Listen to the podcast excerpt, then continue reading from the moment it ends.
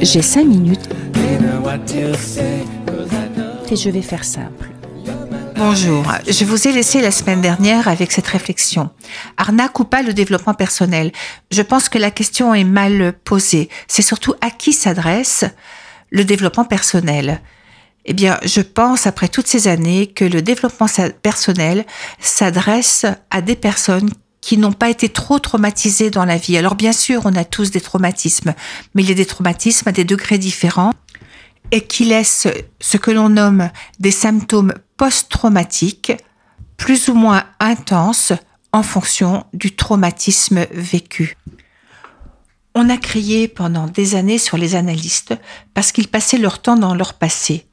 Mais n'est-on pas certain que le développement personnel, lui, ne passe pas son temps dans le futur, dans un futur du mieux? Sauf que la porte du futur, du devenir la meilleure partie soi-même ou encore faire mieux que là où nous sommes, est une course, encore là, à la consommation du toujours plus. Ce serait une proposition du savoir comment faire. Quand on veut, on peut. Évidemment, nous le savons bien que c'est pas comme ça que ça se passe parce que on n'est pas plus bête que les autres, on a tous envie d'être dans la paix, la bienveillance et dans la joie quand on se lève le matin. Vous savez, un être humain, ça ne fonctionne pas. Un être humain, c'est avant tout un être humain, c'est-à-dire un humain à être, un humain à ressentir. Sauf que lorsque nous avons un traumatisme, ce traumatisme bloque et il prend toute la place. Je défends le thérapeute, non pas le serrurier, mais l'archéologue celui qui fait des recherches, celui qui est curieux. Sans les fragments et les murmures du passé, il n'y a pas de présent, et il n'y a pas d'avenir non plus. On ne peut pas tirer son origine dans l'avenir. On ne peut pas aller au devant de l'inconnu sans savoir à chaque instant ce qu'il y avait avant. En fait, il est très intéressant ce blocage. C'est lui le patron. C'est lui qui nous oblige à nous arrêter, on ne peut pas le forcer, on ne peut même pas le violer. On peut tout juste l'écouter. C'est le passé qui bloque. Et ce passé ne demande qu'à être visité. Oh, il n'y a pas besoin de clé, je vous assure.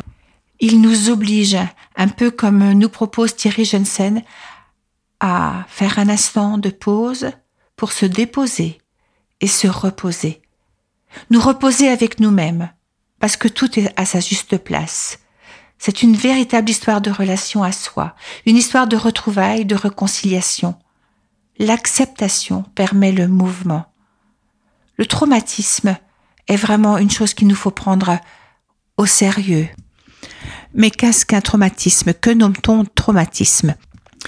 Il nous faut faire la différence entre le choc traumatique, harcèlement, accident, attentat, séparation, divorce, chômage, mais nous oublions souvent le traumatisme relationnel que nous vivons dans les premières années de notre vie. Nous savons maintenant que la maltraitance psychologique est aussi importante que la maltraitance physique. Les humiliations, les dévalorisations, le rejet, l'abandon, ah oui, la punition. N'oublions pas la punition à chaque fois qu'on exclut un enfant et qu'on le met soit au coin, soit de le mettre à l'écart du groupe, eh bien, nous établissons une forme de traumatisme, de violence. C'est peut-être d'ailleurs même la, la pire des choses que l'on puisse faire vivre à un enfant que de le mettre au coin.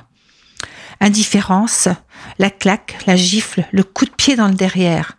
Hein, souvent, on entend ça va pas lui faire du mal, un coup de pied dans le, dans le derrière. Eh bien, si. Si, si, évidemment. Nous nommons aussi, et vous pouvez bien comprendre comme traumatisme, toutes les agressions sexuelles, l'inceste, l'incestuel, les violences conjugales. Il est nécessaire d'épargner les enfants des conflits du couple, des hurlements, des cris et bien évidemment des coups. C'est quoi? C'est quoi un traumatisme? C'est un drame intérieur, une peur entraînant un comportement de sidération, d'agressivité ou de fuite je répète, une peur qui entraîne un état de sidération, d'agressivité ou de fuite. Les conséquences et les effets lorsque les émotions ne peuvent s'exprimer restent bloquées dans le cerveau. Les sciences, surtout les neurosciences affectives, nous affirment qu'il est fondamental de permettre aux émotions de se libérer. Mais à chaque fois qu'il y a une peur, comme je vous l'ai dit, il y a sidération, arrêt sur image, impossible de parler, impossible même d'exprimer une émotion. Que se passe-t-il dans le corps lorsque nous sommes dans cet état de grande souffrance, de sidération? Allez, c'est pour la prochaine fois. Dans l'attente de vous retrouver la semaine prochaine, je vous souhaite une très belle semaine. C'est Armel qui vous parle sur Radio Alpa 107.3. Au revoir.